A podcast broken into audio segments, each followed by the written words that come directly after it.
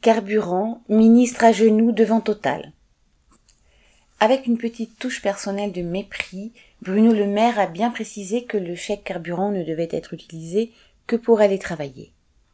Pourtant, l'augmentation du carburant est un problème aussi pour faire ses courses, aller chercher ses enfants à l'école, etc. Sans même parler des loisirs et des vacances pour ceux qui peuvent en prendre.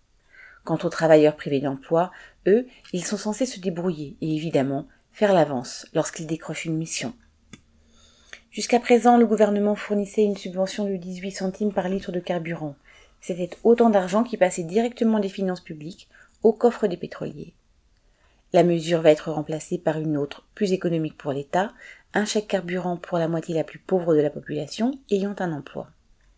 Les 2 milliards d'euros nécessaires seront prélevés sur le budget général. Le gouvernement rend donc de la main droite une faible partie de ce qu'il prend de la gauche. De plus, la mesure est bien insuffisante. C'est un seul versement de 100 à 300 euros selon les revenus, avec un bonus de 50 ou 100 euros pour les travailleurs roulant plus de 60 km par jour. Pour faire 60 km par jour, on dépense effectivement environ 200 euros, point de suspension, mais en un mois. Prendre sur les fabuleux profits de Total le maire n'y songe même pas, car voyez-vous, Total se vengerait en augmentant les prix.